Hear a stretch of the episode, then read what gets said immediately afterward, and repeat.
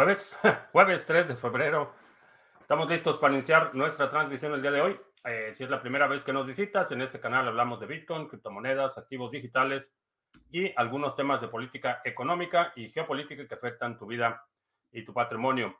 Eh, estamos transmitiendo en vivo audio y video vía Facebook, Twitter, Twitch, BitTube y Odyssey. Lunes, martes y miércoles tenemos también un live stream de solo audio vía Podbean para aquellos que se quieran ahorrar un poco de ancho de banda y no les importa perderse mi linda cara.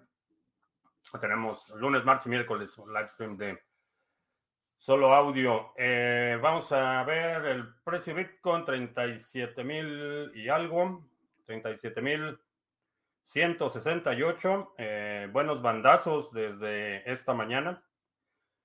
Interesante movimiento. Eh, seguimos viendo ah, ganancias moderadas en algunas en algunas monedas.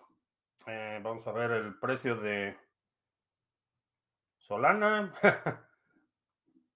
Solana casi no se ha movido a pesar del brutal hackeo de uno de los contratos. Eh, ayer estaba revisando el reporte de, lo que pasó con el contrato de Solana. Era un bridge, eh, básicamente una forma de transferir eh, activos de una cadena a otra. Eh, alguien encontró ahí una vulnerabilidad en la que podías básicamente reemplazar la verificación del contrato la dirección principal del contrato, podía reemplazarla. Una vez que había sido validada por un grupo de firmas criptográficas que validan que la transacción es legítima y en el siguiente paso eh, lo que hicieron fue modificar la dirección del contrato y les permitió eh, básicamente crear de la nada Ether eh, envuelto en la cadena de Solana y después pasaron ese Ether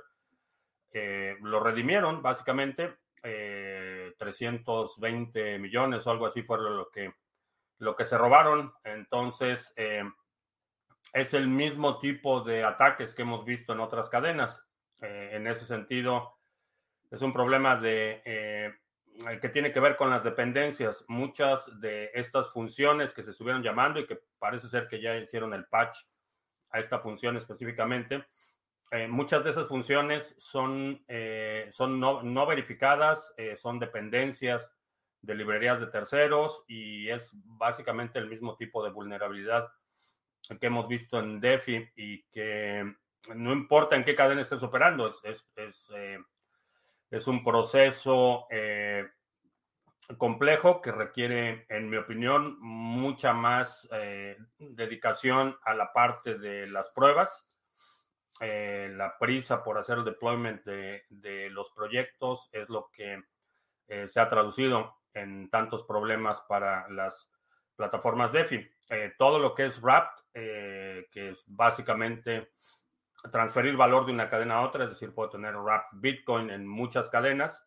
no es realmente Bitcoin, simplemente representa una cierta cantidad de Bitcoin que se supone que está bloqueada en la otra cadena vaya, es una explicación simplificada de lo que son los wraps, pero interesante, interesante sin duda. Y, e insisto, quienes quieran formarse, crear una, eh, hacer una carrera en el sector, la auditoría de contratos, ahí es donde creo que va a haber, hay un enorme incentivo para tener contratos auditados y mitigar pérdidas de este tipo. Y, esto es aplicable a todas las plataformas. Creo que eh, si algo se se programa y se pone en producción eh, a la carrera. Eh, vamos a seguir viendo este tipo de problemas en todas las plataformas. Eh, Astrea en Chihuahua, ¿qué tal? Uh, CryptoCrunch, ¿qué tal? Hace tiempo que no te veía por acá, que bueno que estás por acá. Ah, el otro día me equivoqué con un año con lo del pool de Tesos. Pasó el año pasado, pero me puse a delegar en Peer-to-Peer Validator, dice CryptoCrunch. Uh, Nabuchadrezar, ¿qué tal? Ah, el pool de tesos de Sarga funciona bien. No tenemos pool de tesos. Eh, yo estoy utilizando Seibo. ese es el que está utilizado desde el inicio. Es un pool de un grupo de argentinos. básicamente mi, mi criterio fue apoyar las iniciativas en América Latina y puse he estado haciendo baking con ellos desde el inicio. No, no los conozco personalmente, nunca me, he comunicado personalmente con ellos, eh, pero sé que están en Argentina y han, han, ah, han, hecho un muy buen papel en la operación del Baker de Tesos. Eh, como Sarga, eh, lo hemos estado contemplando, pero todavía no hay, no hay ni siquiera una fecha posible no hemos hecho una determinación final si vamos a operar un pool de Tesos o no. Eso puede cambiar en el futuro, pero por ahora no hay, no hay planes. Eh, FJ Arrieros, eh, ¿cómo consigo las palabras semillas de una llave privada? Eh, no puedes. Eso es lo que le da un enorme grado de seguridad. El algoritmo SHA-256 es un algoritmo unidireccional, es decir, solo puedes tomar las semillas, pasarlo por el algoritmo obtener la llave privada y después puedes comparar esa llave privada con otras, eh, con otras llaves privadas, eh, pero no puedes hacer el proceso al revés.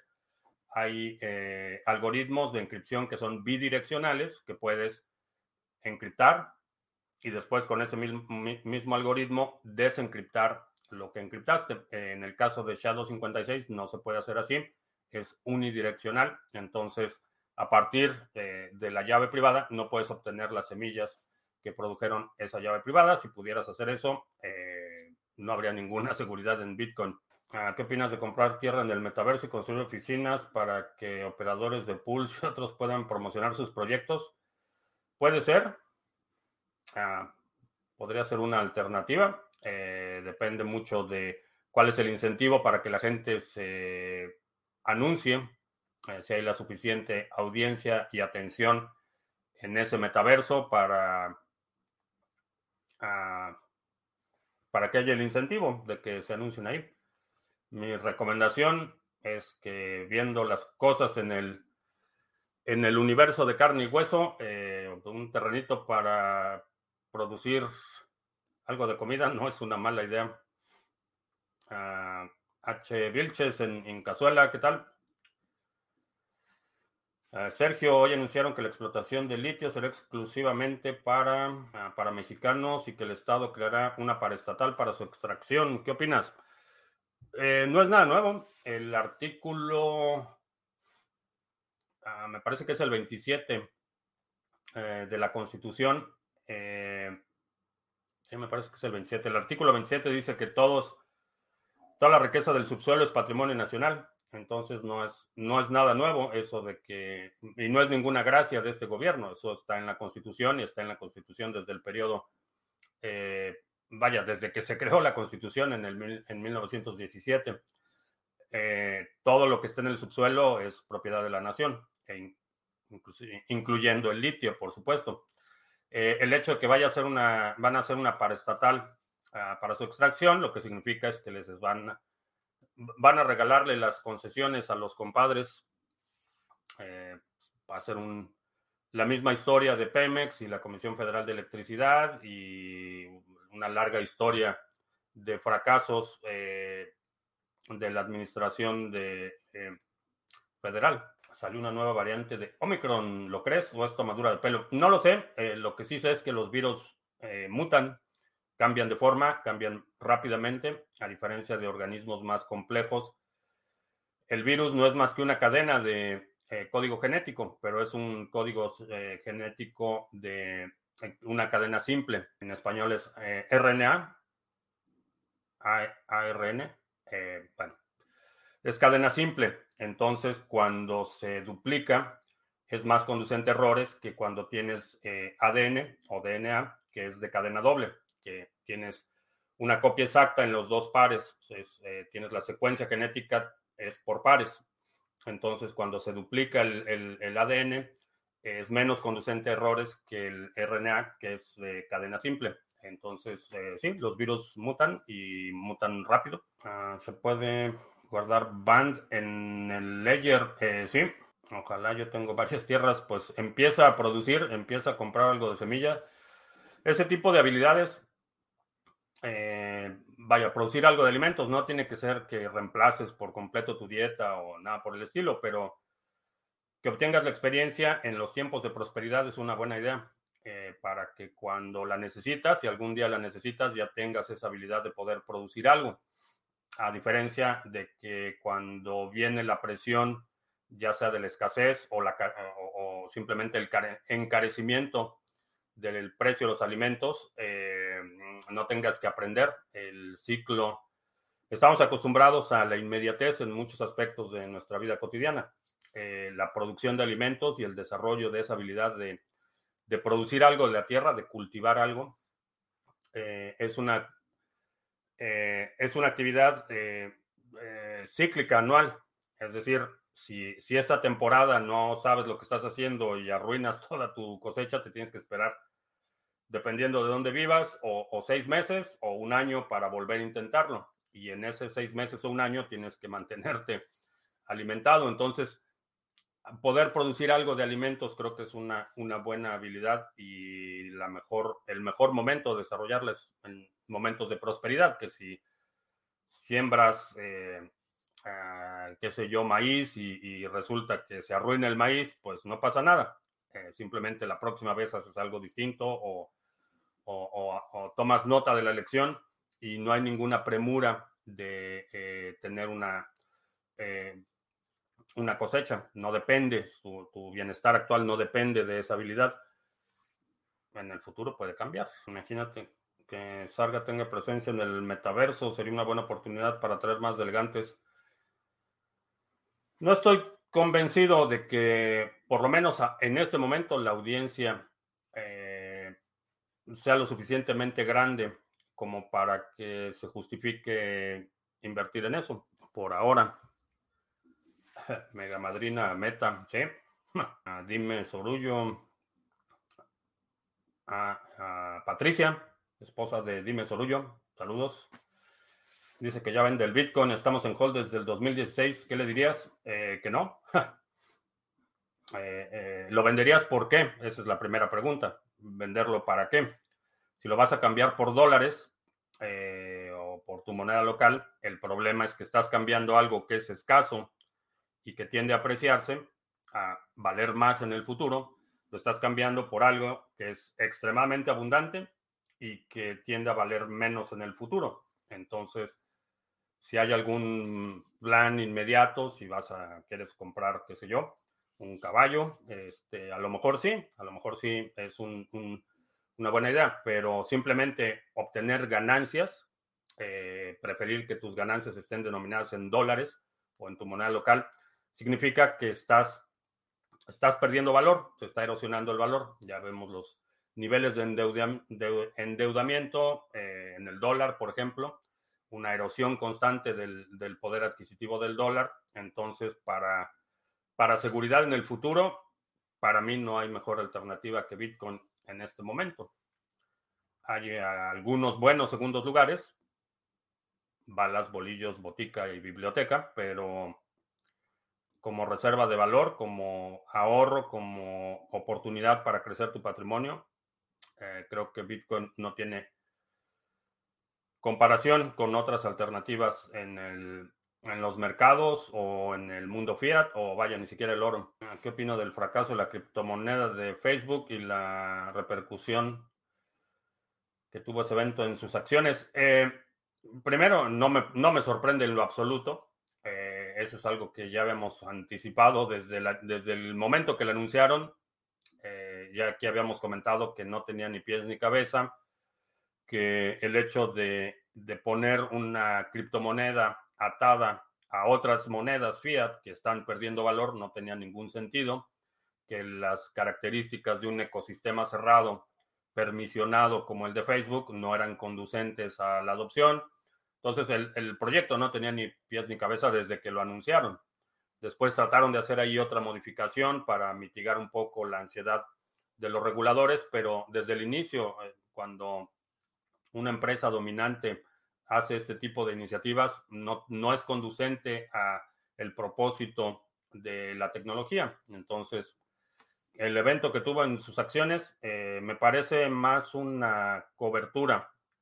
Y la razón es porque, digo, cualquier persona que estaba poniendo atención desde hace tiempo sabía que eso no iba, no iba a ningún lado. Eh, pero el hecho de que sucedió de forma tan repentina y aparentemente eh, de la noche a la mañana todo el mundo se dio cuenta que iba a ser un fracaso, me parece eh, que están tratando de cubrir otra cosa. ¿Qué pienso de Coti?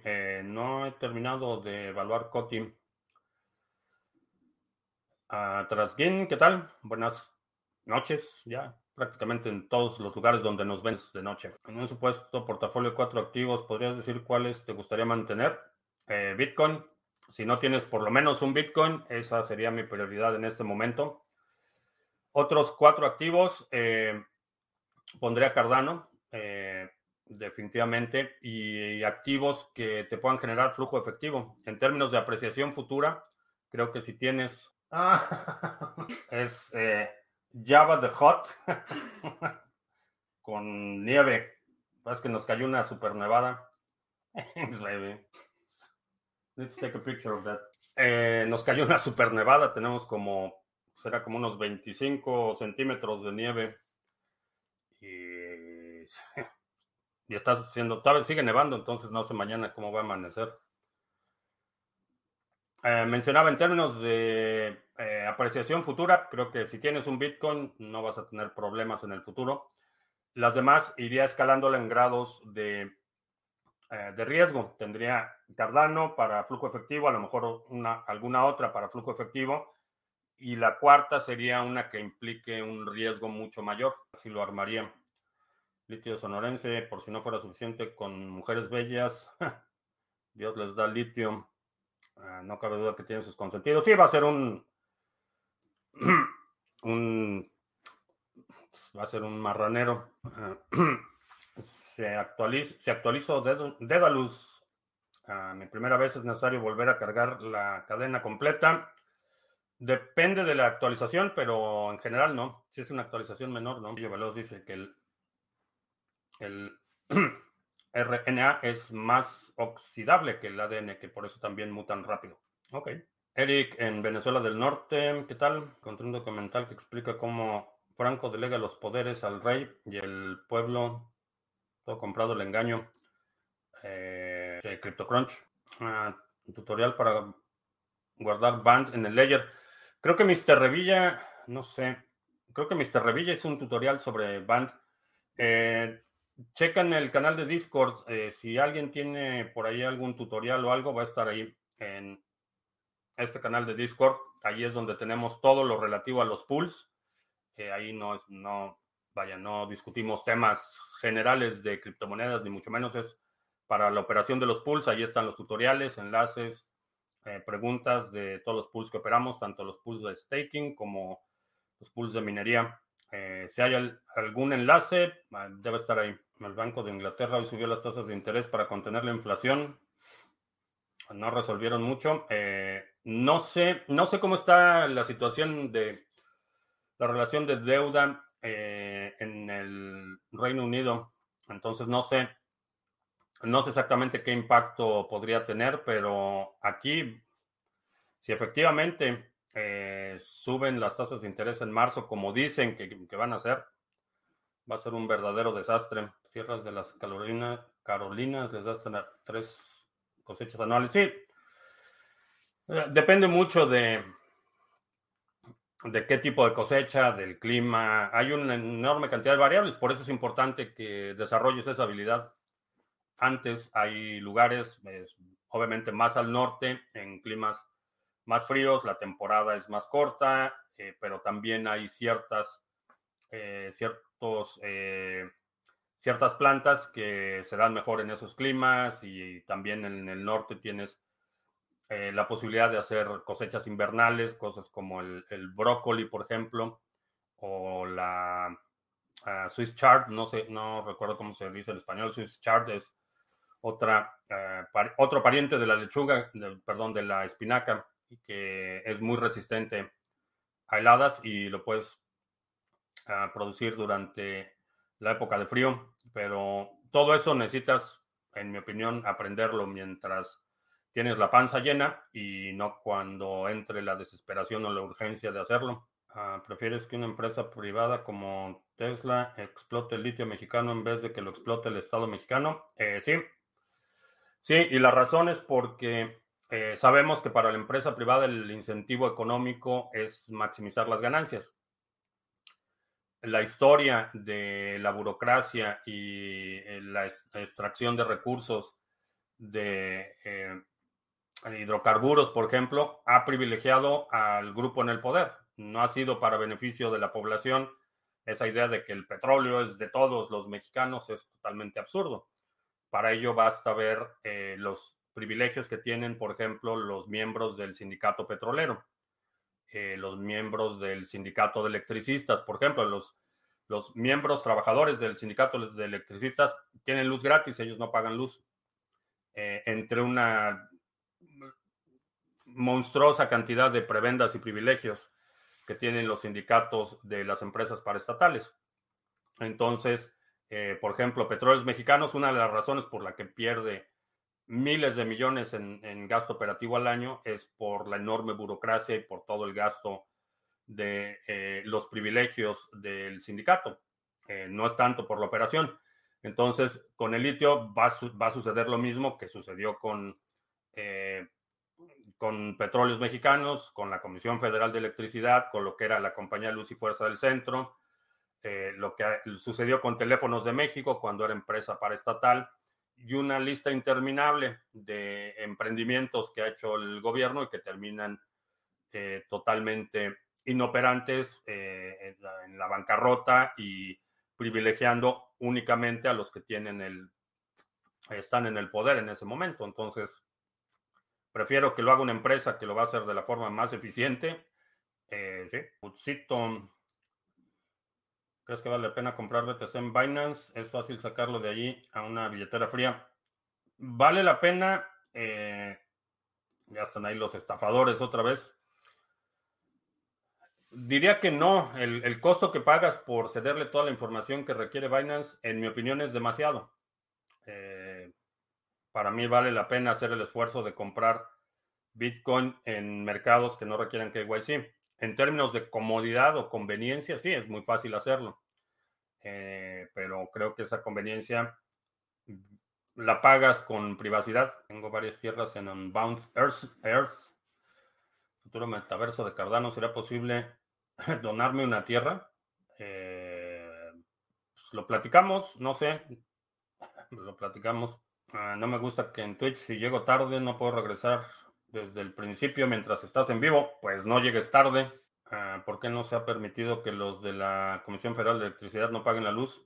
¿Por qué se ha permitido? Pues son las prebendas. Es, esta estructura en la que el poder político todo lo corrompe. Entonces, eh, históricamente los sindicatos habían sido incondicionales del régimen y a cambio de ese eh, voto incondicional, ese voto duro, les daban ese tipo de privilegios. Eh, está la historia de eh, la CTM, por ejemplo, la Confederación de Trabajadores de México, que fue el brazo obrero del partido en el poder por décadas, y a cambio de eso, la cúpula sindical tenía privilegios obscenos y la base tenía algunos privilegios y, por ejemplo, eh, los de la Comisión Federal de Electricidad no pagan luz, eh, los del el sindicato petrolero tienen eh, una cantidad de privilegios enormes y los que, los que eran del sindicato de telefonistas cuando la empresa telefónica era operada por el gobierno, igual no pagaban el servicio telefónico y tenían todo tipo de privilegios, que es la forma en la que aseguran eh, o, quienes estaban en el poder en ese momento aseguraban la incondicionalidad del voto y el apoyo de estos sindicatos.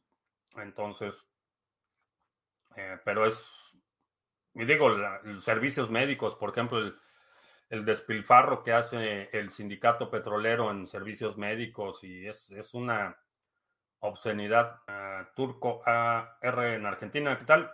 Hace un mes entré en cripto, ¿cómo es la plataforma Nexo para empezar a poner mis bitcoins? USDT y Cardano. Eh, diría que no, diría que guarda tu Bitcoin en una cartera que tú controles. En el momento que tú depositas Bitcoin en alguna plataforma, estás cediendo el control de ese Bitcoin. Eh, estás cambiando tu Bitcoin, que tú tienes Bitcoin, lo estás depositando y en ese momento lo que recibes a cambio es un pagaré, es una promesa de pago que la plataforma en algún momento cuando lo solicites te va a regresar tu dinero. E, eso es lo que tienes y para mí no es suficiente. Creo que esta tecnología es conducente para la soberanía y la autocustodia y es el mecanismo que prefiero eh, no solo en lo personal, eh, tener custodia de mis activos, sino es algo que promuevo. Es una idea que recomiendo a quienes se quieren involucrar en el sector eh, que tengan la custodia, que tengas una cartera que tú controles, que tú sepas que puedas firmar tus transacciones, que seas soberano en el momento que tú depositas en, en, cualquier plataforma, en cualquier exchange, estás cediendo esa soberanía. Estás eh, igual que como funciona con los bancos. Eh, si tú depositas en un banco, el banco te va a decir, ok, ya recibí tu depósito, pero ahora si quieres sacarlo, eh, me tienes que pagar una comisión y te voy a autorizar a que saques X cantidad de dinero del cajero y si quieres un eh, retiro en efectivo, te tengo que autorizar el retiro. Entonces ya no tienes la custodia.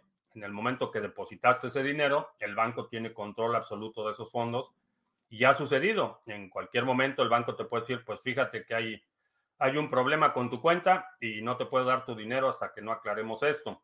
O el banco puede eh, eh, simplemente retener tus retiros o tus depósitos. Ellos son los que tienen el control del dinero. Y creo que la tecnología, eh, si la tecnología te permite tener control de esos fondos, hay que aprovecharlo al máximo. Ah, veo un futuro de personas mayores con muchos problemas en España. sí, si pagaran el litio con Bitcoin, preferirías que Tesla se llevara el litio y el Bitcoin en vez de que el Estado se llene de Bitcoin. Eh, no sé, si, están pagando con Bitcoin, le están pagando a alguien. vaya, el lado de la recepción sería alguien a nombre del Estado. Eh, no, no veo un escenario en que Tesla se lleve el litio y el Bitcoin, porque no se lleva los dos. Si va a explotar el litio, ese litio tiene que estar, eh, tiene que pagar regalías o tiene que pagar algo al Estado. Así es como funcionan las concesiones y en, términos de generación eléctrica, así funcionaba, pues creo que ya con la reforma eléctrica lo van a quitar esa, esa parte, pero vaya, quien explota esos recursos le paga algo al Estado. El problema está en que cuando el Estado es el que está extrayendo ese recurso, cuando está poniendo la infraestructura, es cuando es conducente a la corrupción. De hecho, tan es conducente a la corrupción que la, mansión en Houston que acaban de revelar a uno de los hijos inútiles del CACAS es precisamente de un contratista de Pemex. Eh, esa casa en la que está viviendo, que con toda austeridad, eh, es de un contratista de Pemex. Entonces, ese es, parte del problema y es una, no es privativo de este gobierno, se ha grabado, sin duda se ha grabado en este gobierno, pero es histórico. Esa corrupción de petróleos mexicanos, las prebendas, privilegios de las empresas paraestatales que siguen operando es histórico. Y que un extranjero en algunos cajeros de BTC en Barcelona pueden comprar 9.950 sin KYC. Ah, interesante. Interesante. ¿Cuánto cuesta el boleto de avión a Barcelona? Como 600. Si solo juntara medio Bitcoin, ¿para qué expectativa de vida me alcanza? No sé. No sé cuántos años tienes, primero. No sé cuál sea tu, requerimiento. Eh, por ejemplo, si tienes hijos pequeños, es distinto que si ya tienes hijos mayores. Si tienes tres ex esposas, es distinto que si todavía no estás casado. Hay una, una gran cantidad de variables, no te podría decir, pero lo que sí te puedo decir es que si tienes medio Bitcoin vas a estar mejor que el 90% de la población que no va a tener medio Bitcoin. Ah, ¿Crees que lo del tema para de la paraestatal de litio se deba a las tensiones en Estados Unidos y China? Eh, no, no, no creo que tenga que ver. Honestamente, este gobierno no tiene, es un gobierno miope. No ve más allá de, de la inmediatez. Es un gobierno de ocurrencias. No hay ningún plan estratégico maestro para aprovechar las tendencias geopolíticas. No hay absolutamente nada de eso. Es un gobierno de improvisaciones, es un gobierno de ocurrencias eh, y es un gobierno de políticos extremadamente voraces. Eh, esa, es la, esa es la realidad. Entonces, esta idea de que sea paraestatal no tiene absolutamente nada que ver con el escenario geopolítico, no tiene nada que ver con la estrategia global de posicionamiento, no hay absolutamente nada de eso. Eh, lo que hay es oportunismo, eh, agandalle. Esa es, esa es la firma de este gobierno. Y es peor, digo, prácticamente todos los gobiernos en la historia del México postrevolucionario han sido así, pero el nivel de, de eh, mezquindad y el nivel de cinismo no se compara. Este se lleva las palmas, pero por mucho. Y lo más, eh, lo lamentable es que vendieron esta ilusión de que si eran los honrados y eran los austeros. Y bueno, pues ya, ahí están los resultados. A Villarreal, en Bustamante, Nuevo León, nos está viendo en Odyssey, ¿qué tal? Eh, ¿Qué opino de los dominios en Solana? En general, Solana no me convence. Creo que es un proyecto que no ofrece eh, las cualidades que busco en el sector. Eh, es un proyecto que está altamente centralizado en términos de seguridad. Mm, deja mucho que desear. En términos de descentralización es altamente conducente a la centralización por el costo operativo de los nodos validadores. Entonces Solana honestamente no me, no me convence, no tengo Solana y no le invertiría nada a esa plataforma. Eh, ¿En qué colonia de Querétaro viví? Eh, vivía en el centro. Vivía en Río de la Loza. Esa fue la casa que más... Bueno, viví varios años allí en Querétaro, del 90 y... que fue 97 hasta el 2005 que eh, me mandaron aquí a la oficina en Estados Unidos, pero viví eh, creo que sí, la, casa del Río de la Loza fue la que, la que estaba mejor ubicada. Estaba ahí a una cuadra de Plaza de Armas, está exactamente atrás eh, del hotel, fue el nombre? El Mesón de Santa Rosa, exactamente, a espaldas del Mesón de Santa Rosa está una callecita que se llama Río de la Loza. De hecho, si vas por ese andador de Plaza de Armas hacia, pasas por el costado del Mesón de Santa Rosa, la casa que está exactamente enfrente en esa casa viví, no sé, creo que cuatro o cinco años, algo así. Y estuve en el centro, realmente, este, en, ya se me olvidó cómo se llama la calle, 5 de mayo, en 5 de mayo también viví un tiempo, pero estaba ahí en el, en el mero centro de Querétaro. Hace algunas transmisiones comentaste que has dado asesoría a candidatos políticos. ¿En qué tema? Eh, estrategia. Eh, He trabajado para, ya aquí en Estados Unidos, para campañas políticas a nivel del Congreso Federal, pero ha sido más por la parte de la consultoría estratégica. Eh, también algunas eh, elecciones locales, jueces. Y, ah, hoy hackearon el Wormhole Bridge de Solana. Eh, no fue hoy, fue ayer.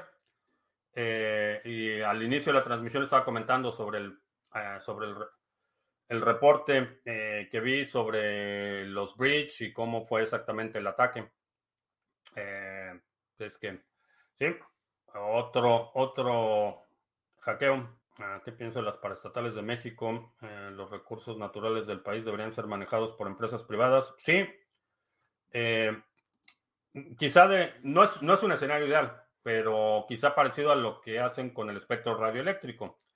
El gobierno eh, tiene el, control administrativo de ese recurso, pero no lo explota, no arma toda una empresa plagada de corrupciones e ineficiencias para extraer el recurso. Entonces no opera la extracción o la explotación del recurso, simplemente lo administra. Entonces licita, de la misma forma que se licitan las frecuencias del espectro radioeléctrico, eh, de esa misma forma se licitan la extracción de petróleo, de gas natural, de cualquier cosa. Es la forma en la que el gobierno interviene lo menos posible. Mientras más metido está el gobierno en la operación o en la administración del recurso, eh, el servicio es peor. Eh, digo, para quien se acuerde, que está ya un poco más entrado en años, pero por ejemplo en los noventas era un quemadero de equipos porque la, Comisión Federal de Electricidad no podía mantener la consistencia en los eh, eh, en la operación, eh, había interrupciones de servicio. Si querías que te pusieran una línea telefónica, por ejemplo, cuando era empresa paraestatal, tenías que soltar dinero a todo el mundo para que te pusieran una línea telefónica y el proceso se tardaba meses. Entonces, eh, cuando el gobierno está inmerso en la operación día a día de ese tipo de empresas, eh, son nidos de corrupción. Entonces, mientras menos participe el gobierno, creo que es mejor, no solo en términos de eficiencia, eh, sino en términos de transparencia, porque las licitaciones y lo que pagan por la explotación del recurso es eh, fácilmente auditable.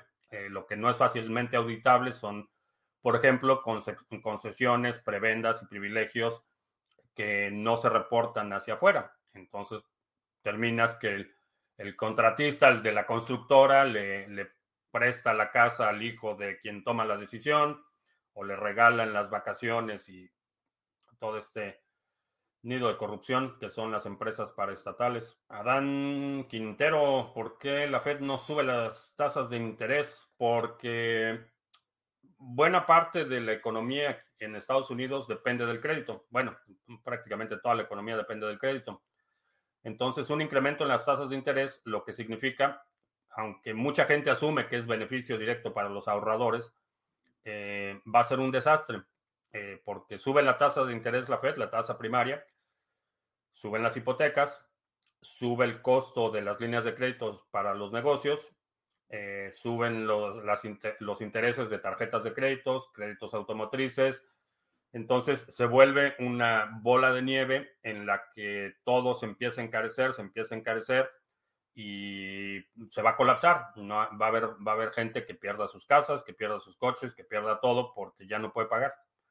Eh, hay muchísima gente que está viviendo al límite eh, hay los pocos eh, negocios, pues, empresas pequeñas y medianas que sobreviven después de estos dos años, sobreviven en, muchas, en muchos casos porque tienen líneas de crédito, porque tienen por ahí acceso a financiamiento. En el momento que ese acceso al financiamiento se encarezca, viene una nueva ola de quiebres de empresas pequeñas, desempleo y va a ser un la economía no puede absorber ese incremento en este momento y ese es el dilema.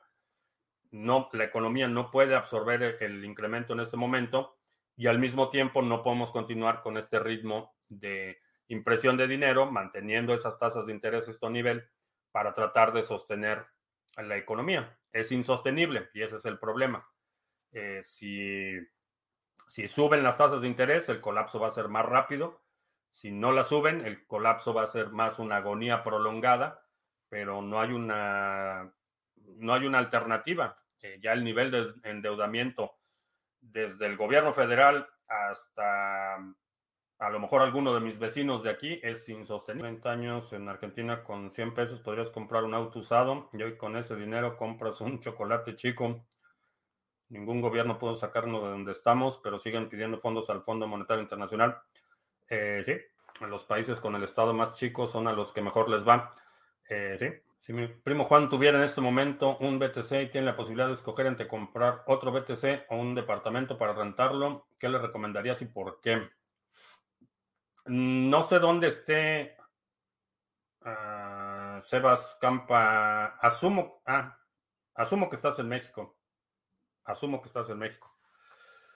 Eh, en este momento, si ya tienes asegurado un BTC y pudieras comprar el equivalente a otro BTC, no compraría el departamento por dos razones. Primero, porque tienes que lidiar con inquilinos y eso es un dolor de cabeza. Eh, segundo, eh, la nueva ley de, de ¿cómo se llama? Extinción de dominio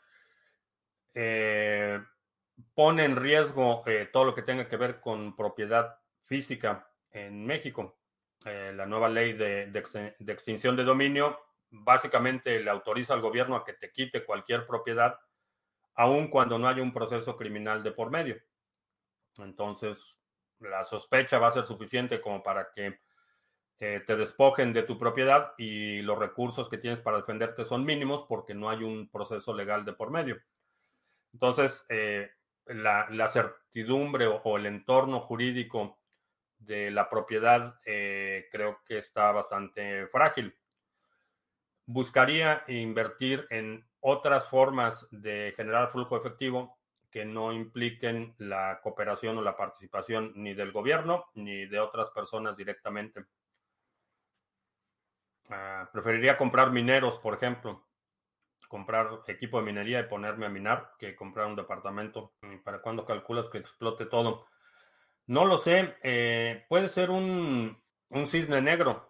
No sé. Eh, puede ser que el, en el océano Atlántico este, haya una colisión de barcos y eso produce un efecto de bola de nieve y todo se desploma. Que ese es el problema de una situación tan tan volátil y tan frágil como la que estamos en este momento. Eh, puede ser cualquier cosa. Eh, puede ser que a, oyese le da el patatús y, empieza un caos político aquí y eso empieza a desencadenarse. Una de las, eh, de las causas o uno de los eventos a los que se le atribuye, por ejemplo, el, estallido de la Primera Guerra Mundial fue el asesinato de eh, el archiduque de Francisco José. Y si estudias un poco el, detalle, fue, fue, realmente un hecho fortuito. Eh, originalmente la, ruta por la que iba a ir estaba planeado de una manera, eh, a la mera hora cambian de ruta y, y, el crimen, el asesinato fue un asesinato de oportunidad estaban listos para la ruta oficial y tenían ahí todo preparado para el atentado. A la mera hora cambian de ruta y resulta que se quedan atorados en, una calle y allí es donde lo matan. Entonces, es un hecho fortuito, eh, bastante arbitrario y, esto desencadena una serie de eventos eh, que terminan con el estallido de la Primera Guerra Mundial. Entonces, algo así puede suceder, puede ser algo tan trivial como que eh, algo pasa en, en, eh, en, el océano, por ejemplo, hay una colisión de barcos, como mencionaba, o, le da un infarto a alguien, o tratan de asesinar a alguien, o qué sé yo. Entonces, ese tipo de eventos es una reacción en cadena, básicamente. Y cuando el sistema es más o menos estable, el sistema puede absorber los, eh, los efectos o la consecuencia de estos eventos en algún momento puede apagar la mecha, por así decirlo. Pero cuando la situación está tan vulnerable, eh, tan volátil, eh, una vez que se encienda la mecha, no veo una instancia en la que alguien pudiera hacer algo para detener una, eh, un evento mayor. Entonces va a ser una como las fichas de dominó, cae la primera y en cuanto cae la primera, se van a ir todas. ¿Cuándo va a suceder eso? No lo sé. Eh, ¿Qué ficha va a ser? No lo sé, pero creo que es insostenible. El estado, el status quo, el estado actual de las cosas es insostenible. Si fueras presidente de un país, ¿privatizarías todos los recursos privados? ¿Los entregarías a privados? Pues si ya son privados, no hay que privatizarlos. En escenario de privados multimillonarios empiezan a planear comprar minas. ¿Qué podría pasar si tienen un 60% del hash rate y para colmo sean Satoshi. Ah, no sé. Esa combinación es bastante. Sería bastante complicada. Eh, si es Satoshi, no sé qué podría pasar. Eh, con un 60% de hash rate puedes atacar a la red. Sin embargo, eh, ese ataque, dependiendo de cómo reaccionen otros jugadores, puede o no ser exitoso. Puedes reorganizar la cadena. Eh, puedes revertir transacciones, por ejemplo. Pero depende mucho de qué suceda con otros participantes. Por ejemplo, la mayoría de los nodos no aceptarían una reorganización de la cadena. Entonces tienes una bifurcación el 40% de los mineros van a tener lo que sería la cadena original y ese 60% de hash rate tendría la cadena reorganizada. ¿Cómo se define al final de cuentas cuál, de los dos prevalece? Depende de dos cosas. Primero, cómo, cómo reaccionan los nodos y segundo, por cuánto tiempo puede sostener ese 60% eh, de hash rate la reorganización de la cadena. Entonces, eh, sería, sería interesante ver, eh, honestamente, con toda la, incertidumbre y la ansiedad que eso produciría de forma temporal, me gustaría ver un ataque del 51% a Bitcoin, porque si no lo resistes y Bitcoin fracasa, prefiero que fracase ahorita y no que fracase en 30 años. Entonces, en ese sentido, eh, creo que la, la dinámica o, el resultado final de este ataque va a depender, por un lado, principalmente de los nodos, cómo reaccionen los nodos y cuál cadena reconozcan como la legítima, primero.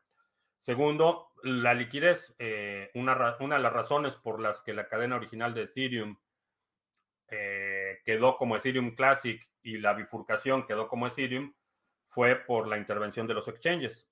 Eh, los exchanges fueron los que listaron Ethereum, la bifurcación como Ethereum.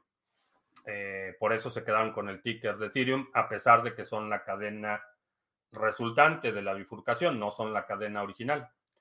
Eh, si algo similar pasa en la cadena de Bitcoin, eh, depende, va a depender en parte de, por ejemplo, exchanges y, y otros actores, cuál determinen qué es la cadena original, cuál es la bifurcación y eso en combinación con los nodos.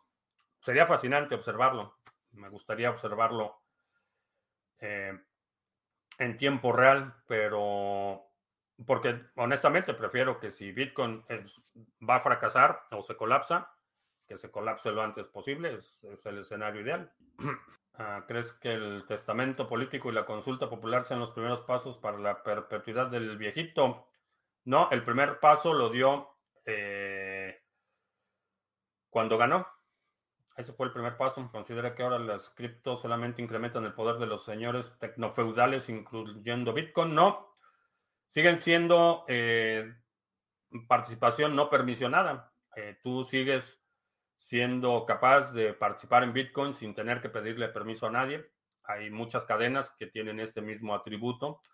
No necesitas que alguien te autorice una cuenta, no necesitas pedirle permiso a nadie, tú puedes participar libremente. El fracasó porque la élite se hizo con el 51% de la riqueza y creó monopolios. ¿Cómo lo ves? Adivinen de quién es esa pregunta. Nuestro corresponsal del metaverso. No, nada que ver. Eh, ¿Sabes quién crea monopolios al 100%? Tus paraísos, Venezuela, Cuba, Corea del Norte, esos, esos crean monopolios al 100%. Y el hecho de que estás en este momento viéndome en una plataforma como Twitch, significa que eh, el capitalismo no fracasó, ha sido un éxito y ha permitido la prosperidad de millones de personas. Ah, ¿Me puedes explicar qué está pasando con Ethereum o todas las monedas? Eh, no sé, no sé a qué te refieres con qué está pasando. Si es únicamente el precio, eh, todas están moviéndose lateralmente en este momento. Ah, ¿Por qué preferirías que fracase ahora y no en 30 años? Porque me gustaría verlo, me gustaría, me gustaría presenciar si se va a colapsar y va a fracasar me gustaría eh, atestiguarlo. Y bueno, digamos 30 años, pues más o menos la expectativa que me queda de vida aproximadamente según estadísticas, pero Eh, me gustaría atestiguarlo, más allá del sistema y de los blockchain, el sistema no lo hacen las personas. Eh, sí, es el efecto de red. Corea del Norte también tiene su Twitch. Eh, es copiado, sí, es fusilado, no fue invención de Corea del Norte. Y la diferencia es que aquí eh, me puedo expresar libremente, con, cierta eh, holgura. y digo, por la mitad de lo que he dicho en los últimos 10 minutos, estaría ya en la cárcel en Corea del Norte. Esa es la diferencia. todavía en el mundo occidental aunque están bajo ataque, seguimos disfrutando una enorme cantidad de eh, libertades civiles que en países de los que asumo admiras y defiendes eh, no existen. ¿Consideras anarcocapitalista o esa es una utopía? No me, el, tema, el, tema del anarcocapitalismo siempre me ha causado ruido eh, filosófico porque el capitalismo para operar necesita cierto orden legal eh, prevalente, eh, específicamente la protección de la propiedad privada. Sin la protección de la propiedad privada no hay capitalismo posible. Eh, nadie va a invertir o arriesgar su patrimonio o sus recursos o su tiempo para que alguien más venga a quitárselo, que esa es una de las razones por las que eh, eh, la mayoría de los países eh, que no hay libertad económica, ves que la gente que tiene el espíritu de emprendimiento es la que migra. se quedan los, en general, la gente que tiene menores ambiciones. La gente que es más ambiciosa, que es más proclive a la prosperidad, a la actividad, a la creación, es la que migra se va a otros países donde sí hay oportunidad. Entonces, eh, el término anarcocapitalismo implica eh, la ausencia de ese, de ese componente de, orden o protección a la propiedad privada. Y, entiendo que hay una distinción enorme entre el uso eh, mm, coloquial del término anarquía y la verdadera anarquía o el concepto político de anarquía, eh, que es eh, un orden legal sin eh, gobernantes, vaya, un, modelo de gobierno sin gobernantes, es un, entorno legal de participación voluntaria. Me causa, me causa ruido la, contradicción, lo veo como una contradicción filosófica, porque para que el capitalismo realmente pueda prosperar necesitas ese componente de orden legal que proteja eh, la propiedad privada. Entonces, no, y en general no me considero nada, ni de derecha, ni de izquierda, ni de...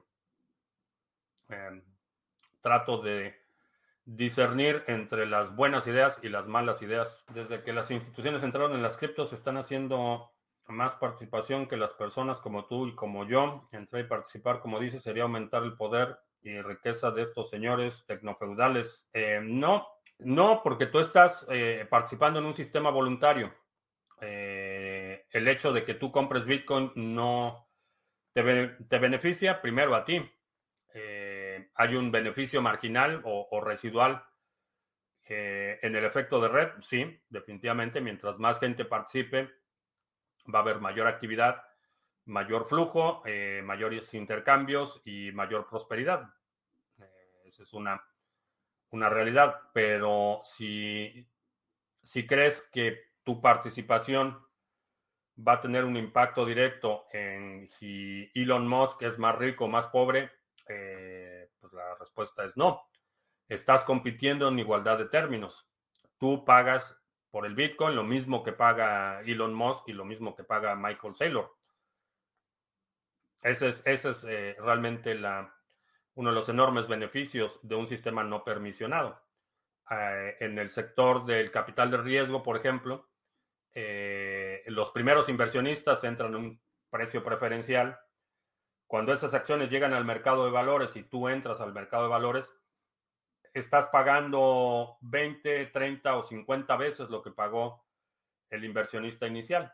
Entonces ahí sí hay una asimetría en términos de, la oportunidad. Aquí, eh, si quieres comprar un Bitcoin, estás compitiendo con eh, Elon Musk o con Michael Saylor, pero estás compitiendo en igualdad de términos. Eh, estás pagando lo mismo por el Bitcoin, vaya. No se lo estás comprando a ellos y específicamente con Michael Saylor, pero creo que te recomiendo que cheques el libro El Internet del Dinero de eh, Andreas Antonopoulos. Ahí te va a dar una idea. Hay por ahí una charla donde habla precisamente de la participación y la distribución de Bitcoin. Eh, chécalo. La banca y el sistema SWIFT es un monopolio y un ataque del 51% que permitió que el capitalismo generacional de los élites, ¿no lo crees así? Eh, no, no tienes idea de lo que es 51%. Eh, no, y tampoco Swift. Eh, leer, Fifario, los que reniegan del capitalismo que proponen el comunismo. exactamente. ¿Cuál es la alternativa? Esa es siempre la pregunta. Harmony One del pool lo puedo hacer cada mes tranquilamente. Ah, cada, lo puedes hacer cada periodo. Eh, si vas al, eh, al staking, ahí te dice cuánto tienes en recompensas y puedes reclamar esas recompensas en cualquier momento. Si tienes recompensas acumuladas, las puedes reclamar en cualquier momento. Yo estoy convencido que un ataque del 51% solo tendría una consecuencia, pérdidas multimillonarias a quien trató de reorganizarla así.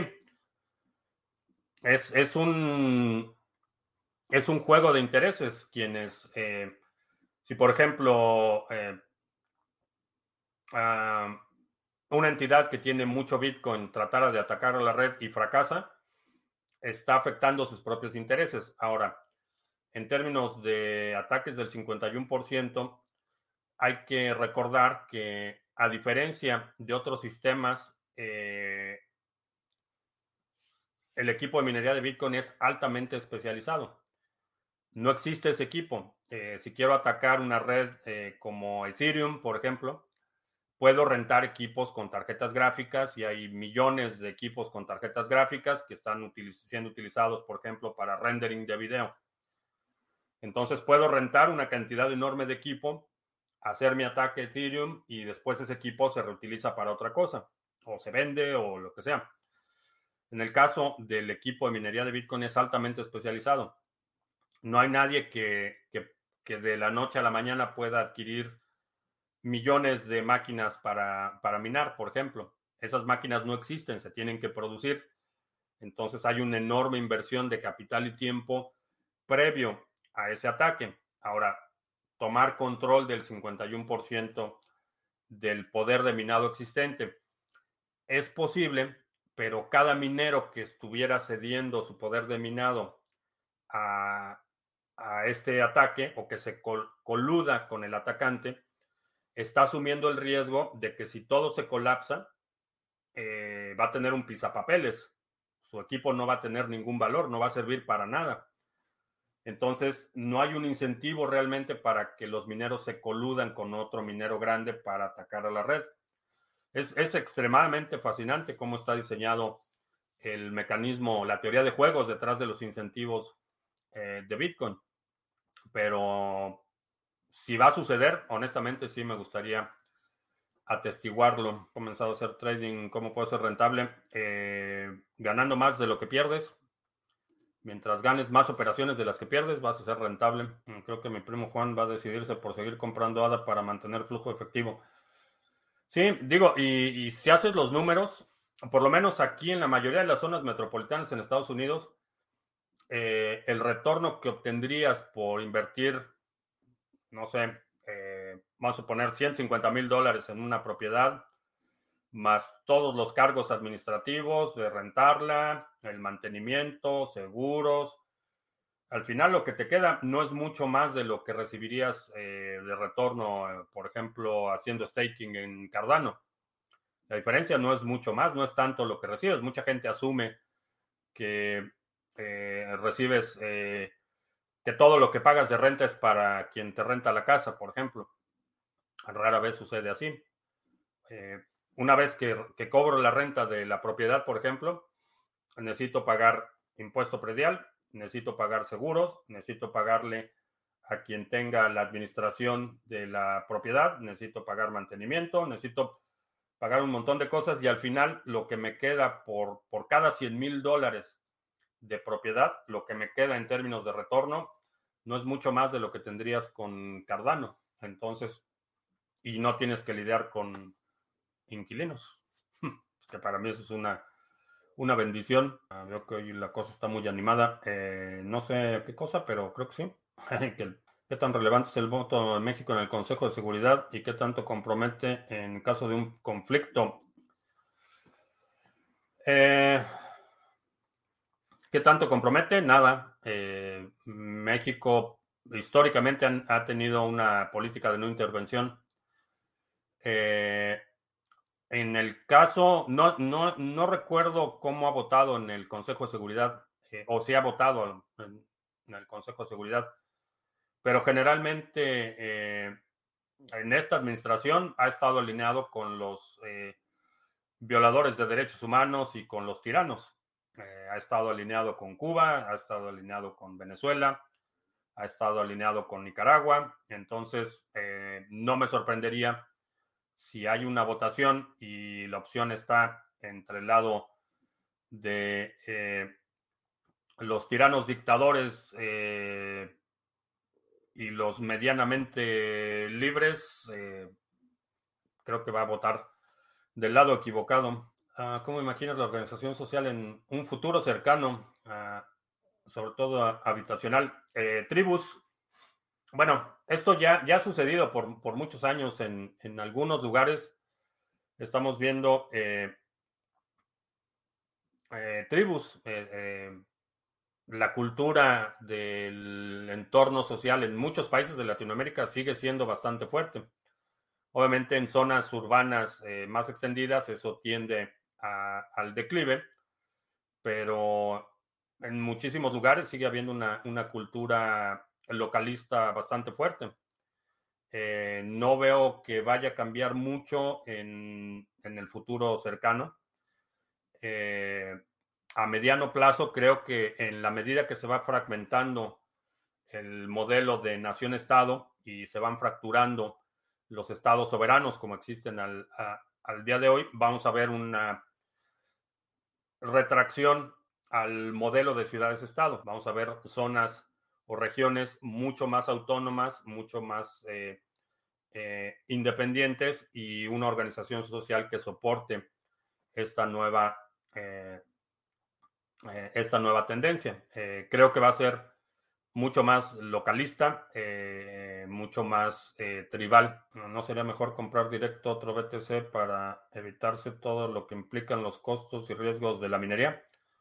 Eh, no lo sé. Eh,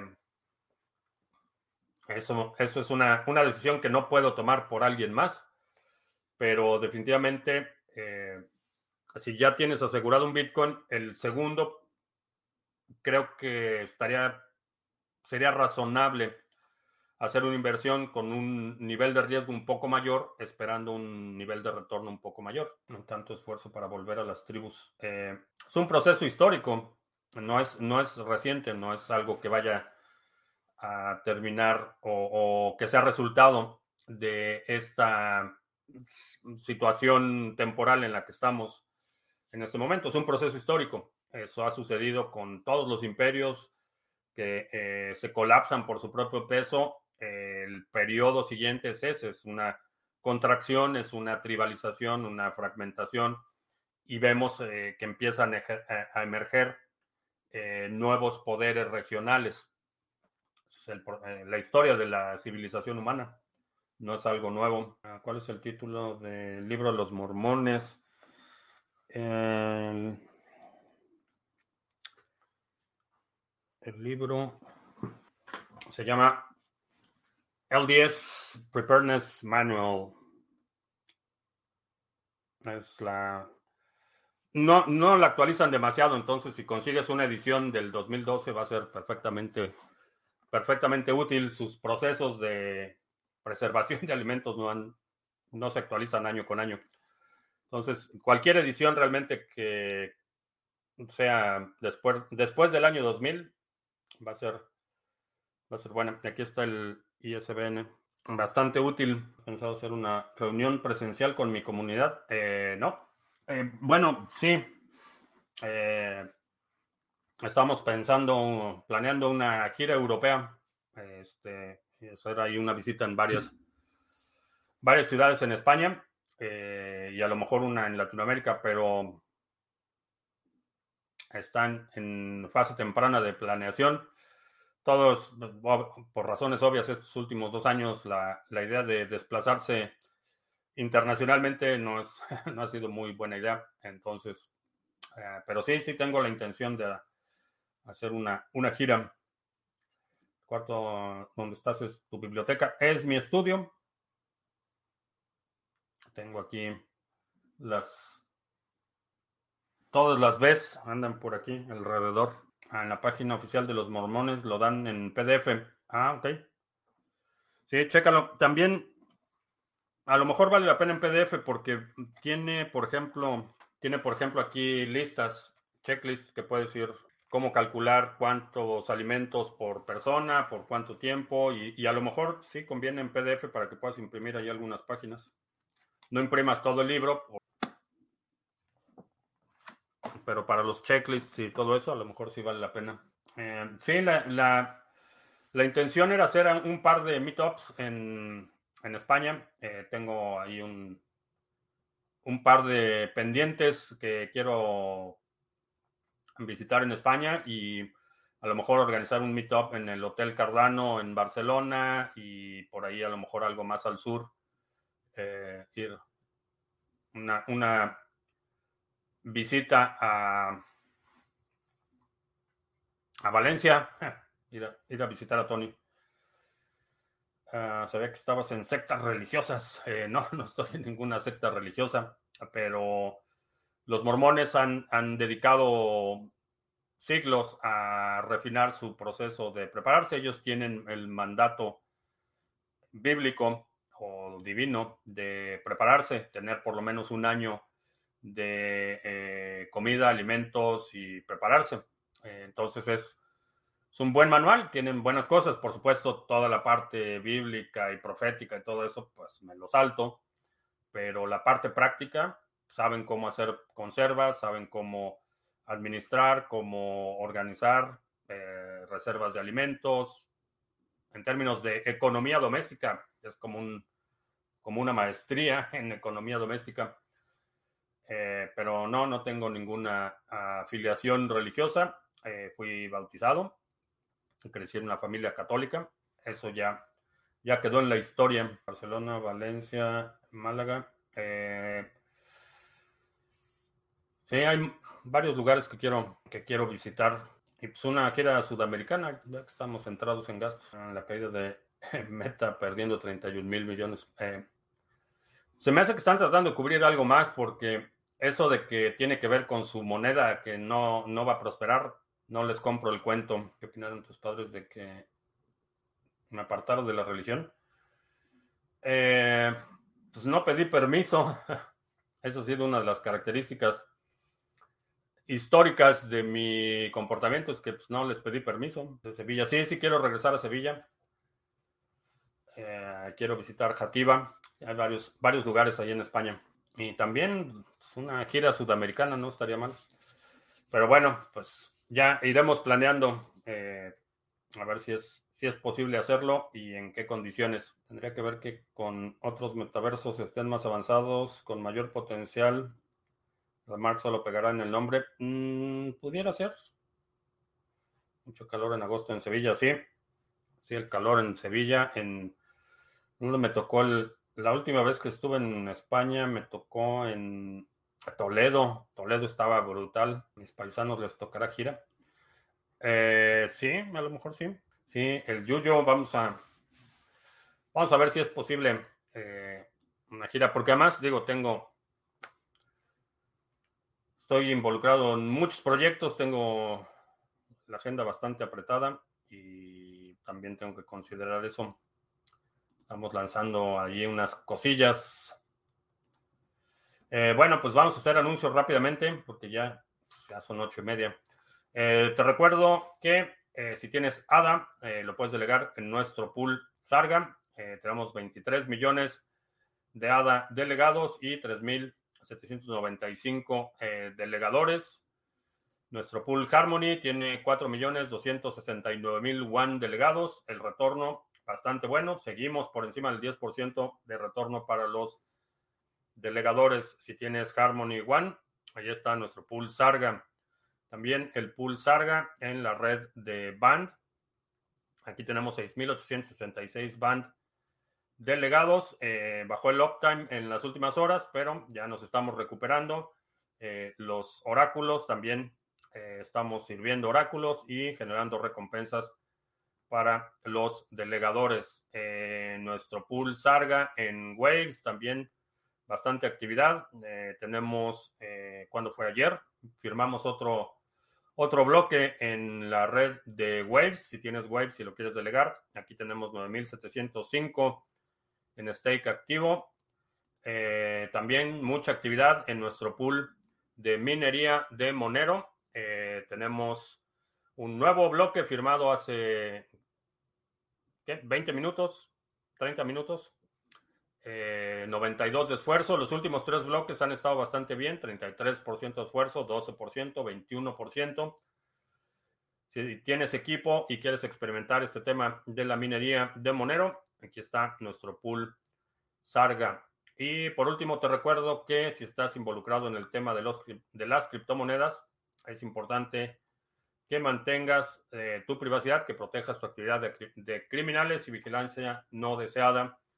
Para eso utilizo NordVPN. Es un servicio que he estado utilizando y recomendando desde hace mucho tiempo. Ya somos eh, parte del programa de afiliados y si utilizas el cupón CM, CMTV, C de Carlos, M de Manuel, T de Tomás, B de Víctor, eh, si utilizas ese cupón, te da eh, la mejor oferta disponible en ese momento. A ti no te cuesta más. Y a nosotros nos dan un par de dólares que convertiremos en Satoshi a la brevedad. Y ya, esos son los anuncios. Ah, cuando te vas de vacaciones, ¿cómo cuidas a tus animales? Eh, alguien se encarga, alguien más. Delego, delego esa responsabilidad. Alguien más se encarga de eso. Uh, giro en Estados Unidos. No sé, eh, un video corto de cómo delegar ADA. Eh, está el, el, video de individuo digital. Ahí te explica cómo, cómo hacer la delegación. La guerra cristera logró concretarse o estamos de vuelta al Estado Iglesia. Eh, estamos, no Estado Iglesia en el sentido tradicional, pero están creando una religión de Estado al más puro estilo comunista. es un culto lo que, están, lo que están creando. Un video explicando cómo se arranca desde cero en el mundo de las cripto. Tengo. Hay videos, sobre todo al inicio del canal tenía. Eh, que de, hecho no ha cambiado. Por ejemplo, los fundamentos de Bitcoin no han cambiado. Eh, la parte fundamental de cómo opera la cadena de bloques y todo eso no ha cambiado. Entonces tengo videos de hace cuatro o cinco años que te pueden ayudar a entender conceptualmente la tecnología. Eh, hay algunos otros recursos que te puedo recomendar, algunos libros. El pequeño libro Bitcoin es una buena buen inicio. Eh, el dinero Bitcoin de nuestro amigo Iván Logiti, eh, lo encuentras en Amazon también. Es una buena, un buen recurso para que aprendas sobre la tecnología, pero esos son dos, recursos que te puedo dar. Y bueno, creo que ya. creo que ya terminamos. Te recuerdo que estamos en vivo lunes, miércoles y viernes, 2 de la tarde, martes, jueves, 7 de la noche. Si no te has suscrito al canal, suscríbete, dale like, share, todo eso. Los domingos publicamos nuestro resumen semanal. Si hay algún segmento de la transmisión de hoy que quieras sugerir para nuestro próximo resumen semanal, deja un comentario aquí abajo con la marca de tiempo para considerarlo. Y creo que ya, por mi parte es todo. Gracias y hasta la próxima.